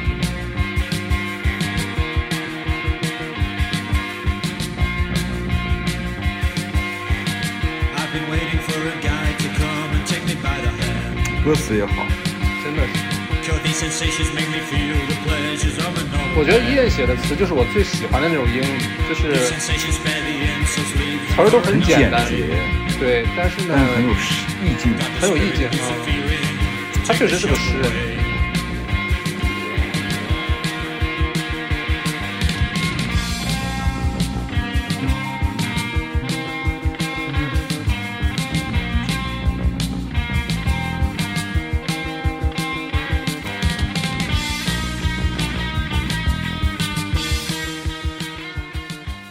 觉得 Sumner 他对旋律还是有天赋的，嗯对。嗯，，Sumner 他说他他说他说他自己是个懒逼，所以他他他可以就是让吉他去往后面退，然后把那个，因为然后 Peter Hook 正好他弹贝斯基本上都是用那种很高的频去弹贝斯，基本上看演出的时候他手就没有没有到上面来，基本上一直都在下面。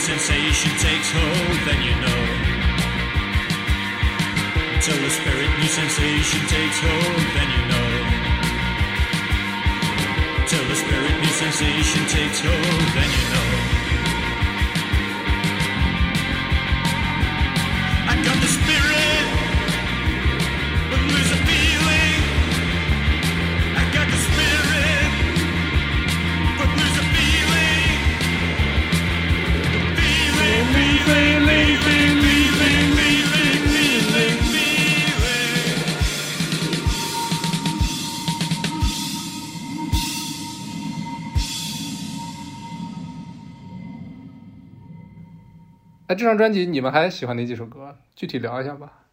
我想我想说一说，就是他们的那个他们的创作的模式，嗯就是基本上所有的那个最早的那个最早的对他们的一些乐评都可以看到一个词是 balanced，就是他们做的音乐就是、怎么说呢？你感觉是没有哪一个元素特别的站在前面，但是他们融合的特别好没错，的那种感觉。很多人都说他们几个人就是 born to play with each other。嗯。他们的配合特别好，然后就是一种有序的、平衡的一种混乱，呃，然后他们经常我记得好像说他们在排练的时候，基本上都是呃先给一个鼓的律动，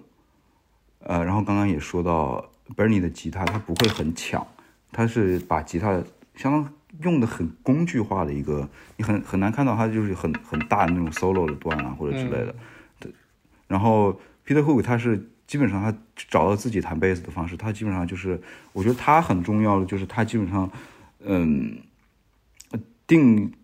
定义了这种 post punk 的音乐以贝斯的旋律去做主导，然后他弹的都是很高的高频的一个嗯 high pitch 的那种贝斯，然后基本上他们就是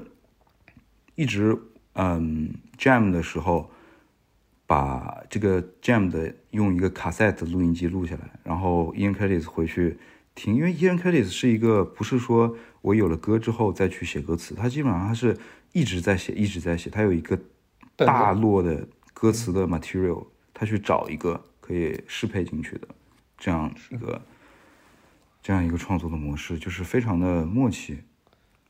我觉得他没事儿，肯定就是自己写诗，然后就对，有了有了曲曲调之后，然后他再把句子再填进去，一就是现成的句子再填进去。然后在排练的过程中，因为燕燕他是他有一队友都说他有一个 sense，就是说他知道哪一个部分很好，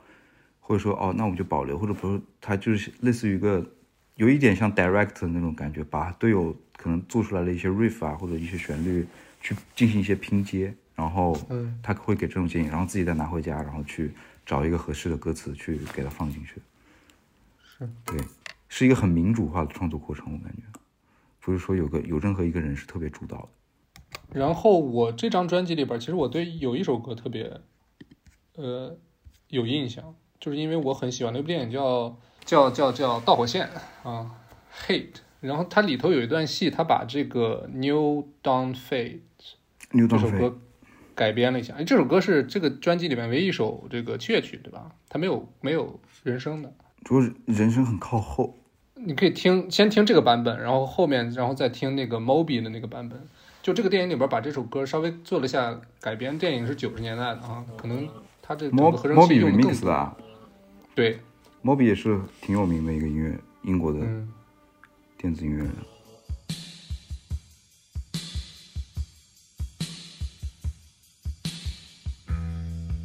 这歌多帅、啊！你们感觉很适合配上那种九十年代的港片那种感觉。很有气势的那种感觉。一开始就觉得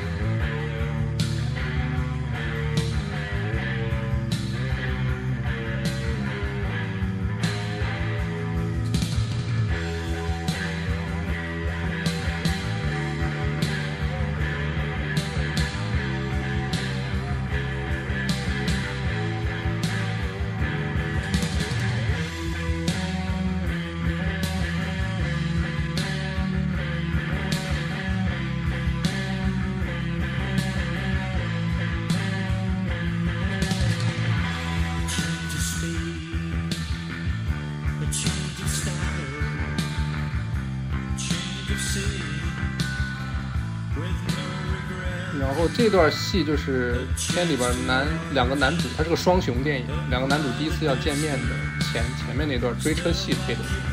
在这个在洛杉矶的那种高速公路上追车的。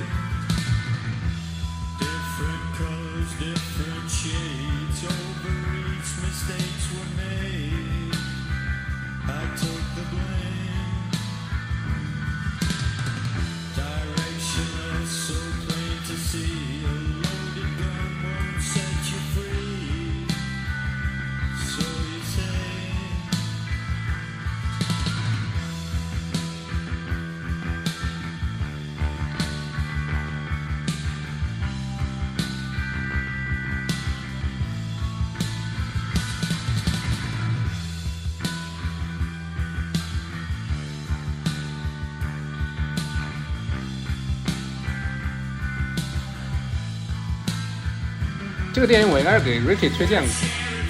然后 Dylan 你没事儿你可以在家看一看。确实，罗伯特·德尼罗和阿尔帕西诺，我感觉是最好的一次合作。嗯，我好像看过，但小时候看的不记得。这个片子确实三个小时，然后前一个小时比较慢热，看进去了就好。就是这个诺兰的那版《黑暗骑士》，就是根据这个片子的风格改改编的，就是就那种特别写实的风格，受这个片子影响很大。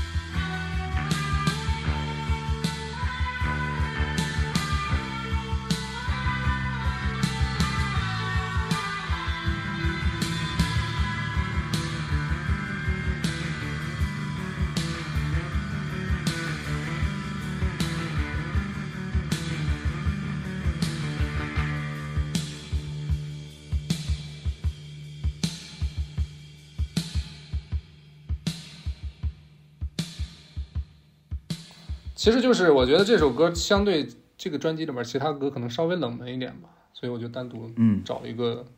不同的版本听一下。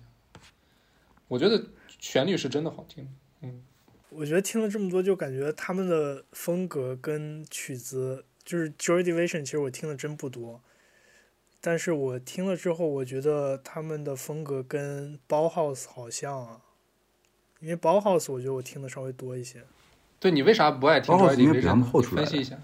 也也挺怪的。就是其实你要这么说的话，其实现在中国就是内地这些摇滚，大多数都是后朋，对吧？可以这么说吧，啊，对我感觉是最近确实这几年很多后朋对吧？我觉得百分之起码嗯百分之七十都都可以算，都可以叫做后朋就。没那么高，我感觉。稍微低一点，但是就真的很多，就是几个走的稍微好一点的，就都是后朋。呃，就嗯这些、这些我我还听，但是我感觉现在的后朋可能跟当时那个年代八十年代初的后朋还是区别还挺大的。我觉得有一些进化吧，就相当于他们的。反正我之前就之前我们决定要录这期节目的时候，我不是在群里说嘛，大概上周的时候我就说感觉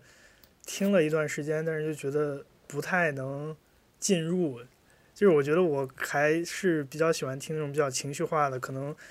呃器乐用的很好，然后它其中有一段就是情感有一个积蓄，然后突然爆发一下那样。但是我觉得 Joy Division 的歌就比较平，对比较平，比较稳，哦，所以我感觉就很很难找到一个记忆点吧，也有可能是我都是我上班的时候在听的，所以就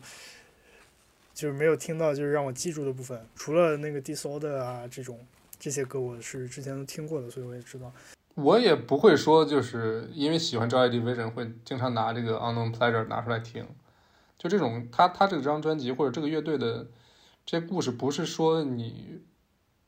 在一个很很很平常的这个时间会会会想去听的。我觉得，对，反倒是可能像后面 New Order 的很多专辑适合那种场景，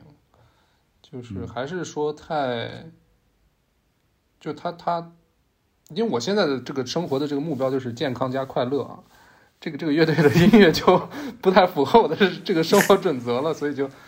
对，嗯这个音乐风格是黑暗加痛苦，互捧主基调。或者起码这个 Ian Curtis 他本身的这个生活的色调是这个，嗯，确实是，你细想的话，他的他的生活是真的比较痛苦的，嗯，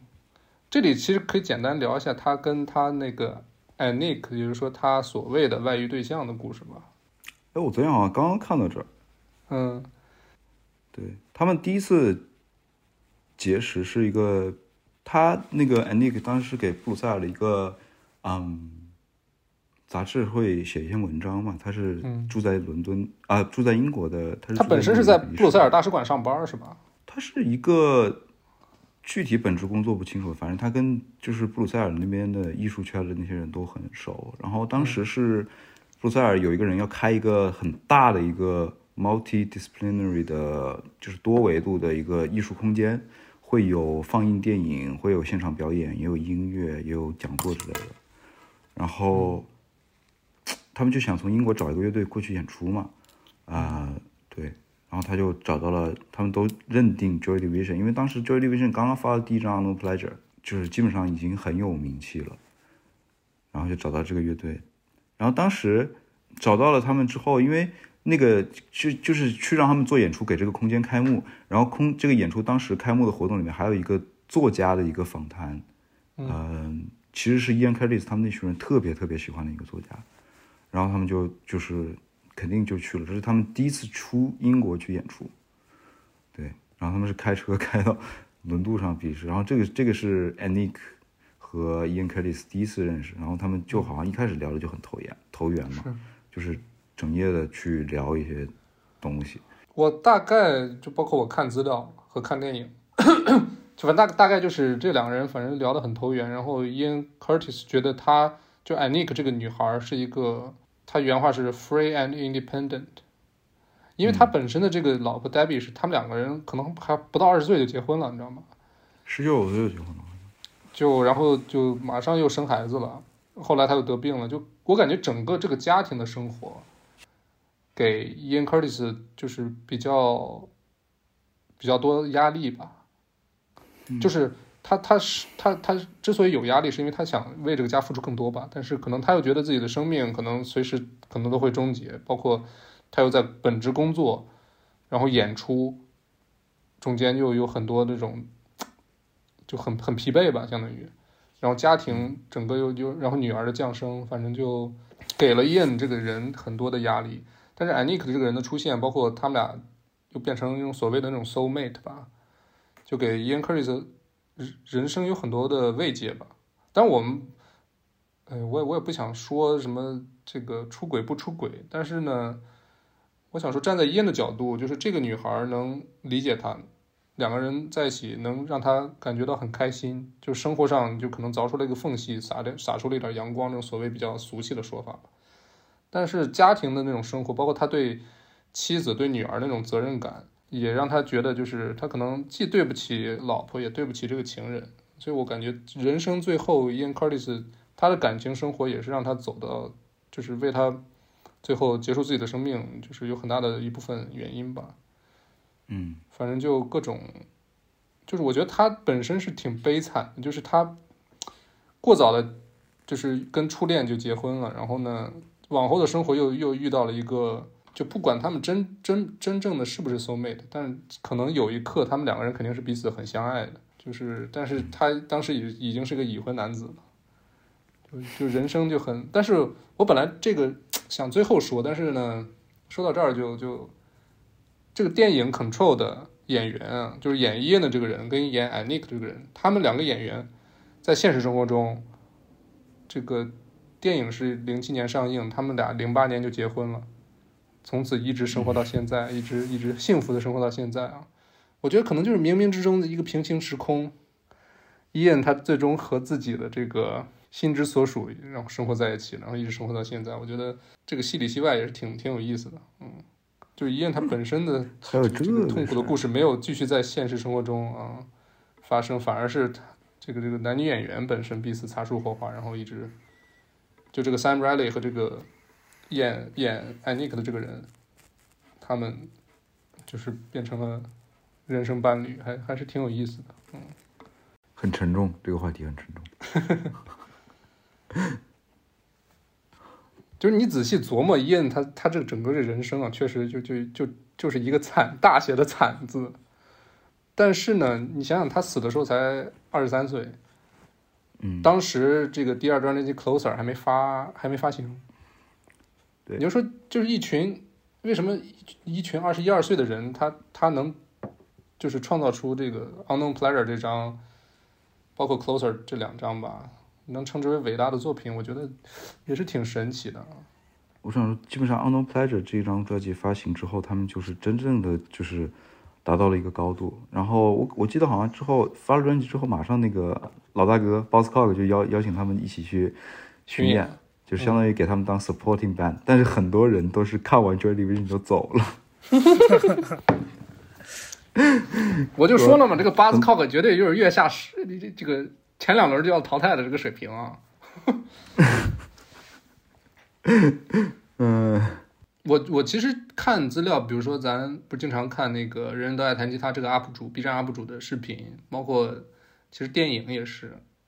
他们很多都是讲到这个伊恩去世之后就戛然而止了，反反而是这个 Closer 这张专辑啊聊的比较少。当然也是因为因为伊恩去世了，听啊。因为伊恩去世了，所以这张专辑其实没有怎么演过，不是就就就是就是没有现场演过整个专辑以完整的阵容吧，对吧？演过演过，是吗？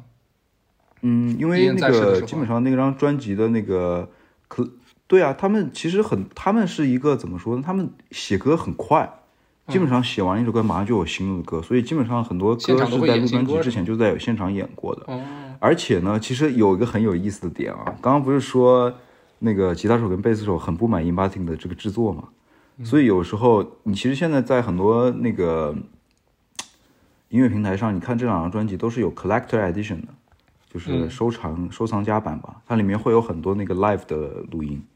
你可以听到就是录音室版和 live 版的一个很大的区别，很很有意思，就是。就确实他们在现场的时候是一个很生猛、很很极端的、具有一些攻击性的状态，但是在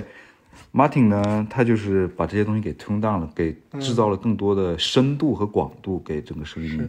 然后更有更有意境、更有氛围感，就是挺妙的。就他们之间总是一种，基本上每张专辑录录出来，Bernard 和 Hook 就是他妈的想杀了 Martin，但是妈他们又干不过 Martin，Martin 基本上就是说你你们两个傻逼给我发 coffin 那种感觉。嗯，对，啊，对就是因为他很有掌控力，嗯，对，但但确实是演过的。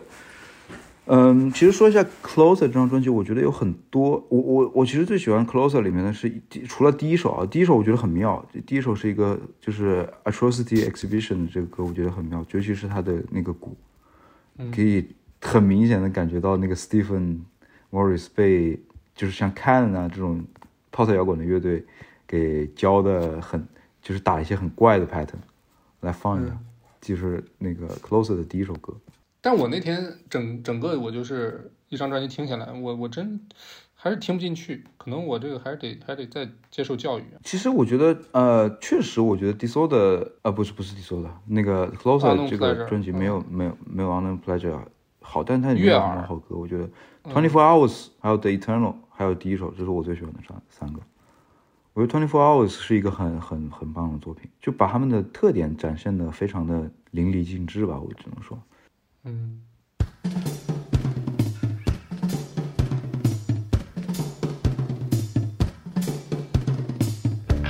就很飘，它这个鼓打，感觉一直在变，很难抓住的感觉。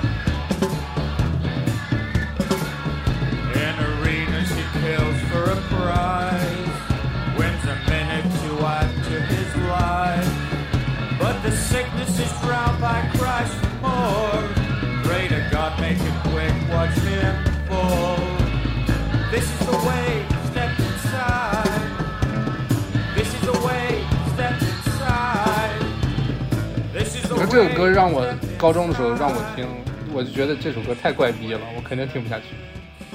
现在听也觉得很怪啊，就很阴森的，有一种那种阴森，但是又很诡异的那种感觉。我觉得，尤其是从那个鼓鼓的那种飘忽不定。哎，我记得好像这首歌他们在创作的时候是 Bernard 和 Peter Hook 他们换了一个人，他们原本是就是把吉他跟贝斯两个角色给换了。哦，所以跟他们之前的那个，就是跟这个歌，其实在就他们所有的作品里面挺 stand out 的，我觉得。是是，很特别，很特别。我觉得你就是听太多了，所以你听那种怪逼歌，你就觉得新鲜。就跟我看一些嗯怪逼电影，我也觉得新鲜啊。我最近听了一个巨怪的歌，我觉得是我年度听最怪的歌，是那个是又又是 Black Country New Road，是 Black Country New Road 他们那个拉小提琴的那个人，那个女孩叫那个女生吗 Georgia，对，那个 Georgia，然后他其实副业还有一个乐队，特别牛逼，那个乐队已经已经走起来了。然后那首歌真巨怪，跟他拉小我操提琴 你知道吗？你知道 Strike 是什么意思吗？你查一下，你查一下图片。你你为啥知道这个这个词？他迪伦你是不是买买买过呀？没买过，这个时候，我们很多听众就就要去查查这个词啥意思。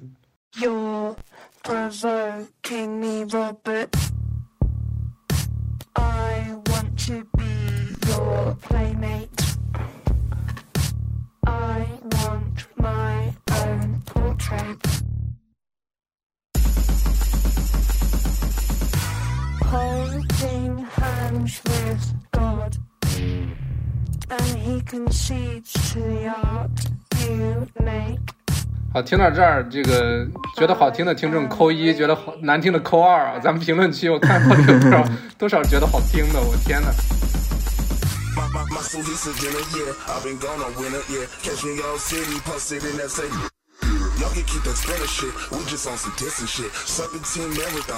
好好好好好好好，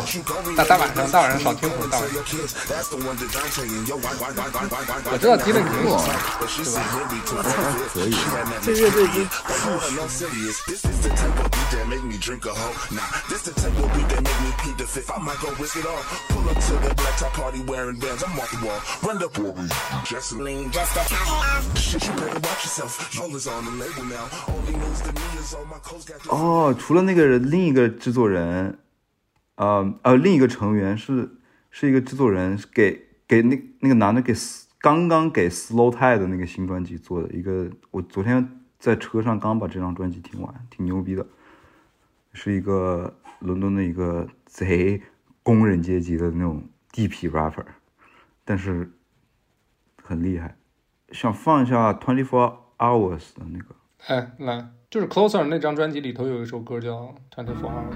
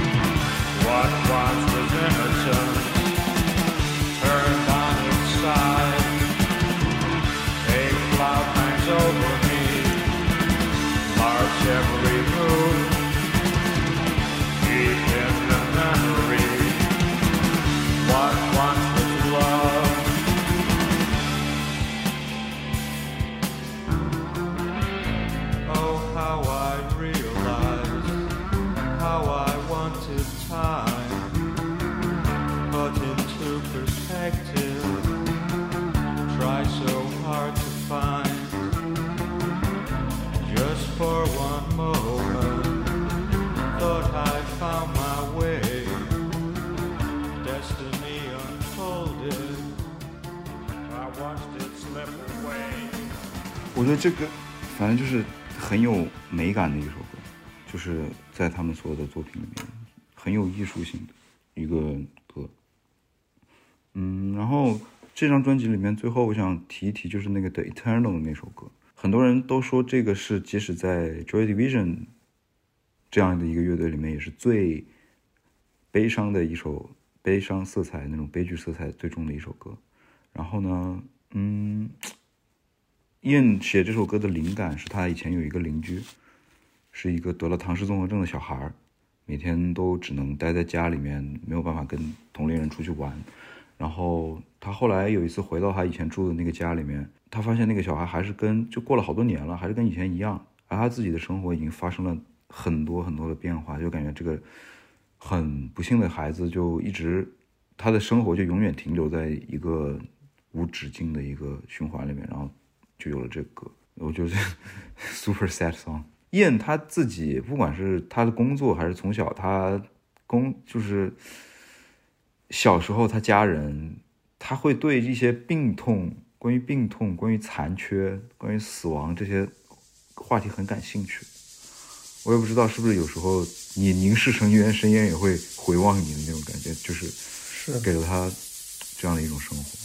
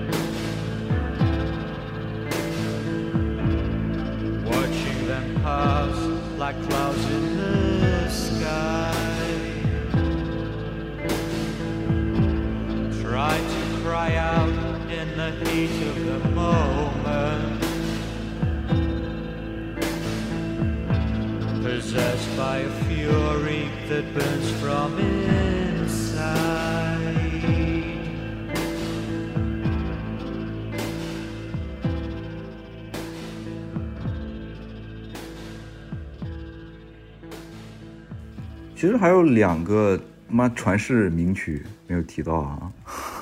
哪两个什么 Love Will Tear Us Apart？Transmission 还是什么叫什么传什么？啊、t r a n s m i s s i o n Trans，我本来想说是《Love Will Tear Us Apart》和《Atmosphere》，对，其实这两首歌都是跟 Ian 的情感的生活有关的。刚刚 Brad 也说了挺多的，就是，嗯哎呀，就是很纠结的那种感觉，他又主要是我觉得伊恩他本身肯定是个很善良的人，所以这种对他是很好的一个人，所以这种感情上的，他觉得就是谁都对不起的感觉，他肯定更痛苦，知道吗？我觉得这是压，可能是压垮他最后的一根稻草了。就他之所以会自杀，我觉得还是因为他觉得两个人都对不住，他已经无解了，包括自己的病，然后感觉女儿以后也对不起，反正就是各种，就感觉已经走到死胡同里了。对，就是这种走到死胡同里的一个。呃，我结尾本来想放那个的，那个 Ceremony，因为 Ceremony 是 Ian 生前做的最后一首歌，而这首歌后来是被 New Order 发行的，但是它有一个现场版，就是对，嗯，是 Ian 唱的。哎，是是谁说的来？什么什么 The beginning of the end of the end of the beginning？啊，是那个 Robert Robinson 啊，这首歌就是就是那个就是那个意思，就是我既是结尾又是又是开启，所以就就对，嗯，也就是说，我们今天就是听了这么多 Joy Division 的歌，然后聊了这么多这个 Joy Division，尤其是 Ian Curtis 的故事啊，就是剩下那三位感觉聊的比较少，但是好在就是两就是好在是他们还有一直活跃到现在。对你，你想你你想象这个 Joy Division 的时候，就感觉是黑白颜色的，就是那种灰暗的颜色。但是呢，好在这留这活下来的三个人，留下来这三个人，在八十年代啊，给我们带来那种五彩缤纷的音乐。我觉得就是，这可能也是我喜欢这个团队的原因之一吧。就是我觉得死掉的人，某种意义上来说，他是最轻松的，反而是活下来的人，他需要就背负着这些东去承西往下走担这些。对。我觉得他们这几个人的个性，包括他们身边这帮 Factory Record 这些人的，嗯，啊，我不知道怎么说，就是感觉就是这种感觉特别好，就是他们就是没什么特别明确的目的性，他们不想没有功利要心说当一个 rock star，他们就是做着自己想做的事情，而且所有的人就是凝结成了一个这种一个 crew，嗯。然后即使在 Ian 离开这个世界之后，他们也是互相的去支持对方，然后一直走下去。然后，因为我虽然就是刚刚讲的那个《Steering Light》那个歌，那那本书还没看没看完啊，但最后他的有一个结尾，就是在医院去世之后，Stephen 说的一段话，他们说，我们为什么还想着要继续呢？然后他说，我们其实根本就没有想过我们要不要继续。我们在参加完了那个葬礼之后，他们就之间互相说，那我们下周一 see you on Monday，然后我们就是我们一切照常。也没有说我们要不要干什么，就是一切就很顺其自然的。OK，那我们就自继续的走下去。我觉得他们都是怎么说特别简单的人，就相当于说从来没有想过要放弃，就是我们对，没有想过要放弃。这个就是我们想要做的事情。如果我们好最好的朋友离开了我们的话，那我们也就就很像 他妈的那个动漫里面，我带着他的那一份继续努力的那种感觉。嗯，是是是，对，因为我们之前聊过 Pink Floyd，聊过 Led Zeppelin，这其实这两个伟大的乐队都经历过这种成员的这个这个离去吧，嗯，不管是物理上的还不光是是成员了，而且是他们就是最好的朋友那。对，但是相当于 New Order，我觉得他们的这种离去是比前两支乐队要来的更残酷啊。但是他们的处理方式可能是我能想象到的最好、最好的处理方式。然后其实他们虽然失去了 Ian Curtis，他们是很很很不幸的，但是幸运的是他们在八十年代，他们三个人包括之后加入其他的队员，发现了属于自己的那种更新的音乐吧。整个我觉得 New Order 可能他对后世的影响一点也不亚于 Joy Division，甚至说更胜吧，尤其是对当下的音乐的影对没错响。没错，基本上，我当时为什么会去狂听，就是过了很久之后去狂听 New Order，因为很多时候我了解的电子音乐，他们最开始受到的影响，基本上都逃不脱呃 New Order 还有 Depeche Mode 这这两个这两个乐队，就是这他们的声音影响了很多后来的去做电子的跳舞音乐的这些人。然后我想，我会想去去探寻这个为什么会造成这样的影响，然后去嗯听了很多 New Order，就是前前一一一两年前吧。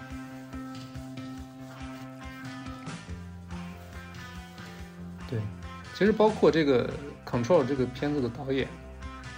他其实的履历是他一开始给 Depeche Mode 做了很多 MV。其实我觉得他可能也是，因为他是五五年的嘛，他应该是跟这个伊恩他们是同龄人吧，就是眼看着自己身边的同龄的乐队慢慢慢慢长大，然后包括影响了后世，包括像 Depeche Mode 和很多其他的，比如说什么什么 REM 之类的这种，我感觉，所以就我觉得他还是对自己的那个年代有感情，所以才把这个《Control》这部电影拍成了一部黑白的，像是一种特别怀旧，或者是回想自己年轻时候的那种感觉。所以就是，其实我真是这两期题目都想好了，呃，不，我我其实想好这个这个这个 Joy Division 的题了，其实其其实就可以叫 His Lost Control。然后 New Order 就是，我觉得这这名字起的真的真的挺好，一个新新的秩序建立了，嗯，那是属于八十年代的，那是一个就是更更更更欢乐的，更怎么说呢，更温暖的、有温度的一个年代吧。所以，嗯，这期可以到现在，我我可以开心的去听 New Order 了，嗯。嗯，Reminisce，嗯，那下一期我们 New Order 再见。嗯 New Order，新秩序。我忘了聊，他们其实两个名字都挺他妈纳粹的。对，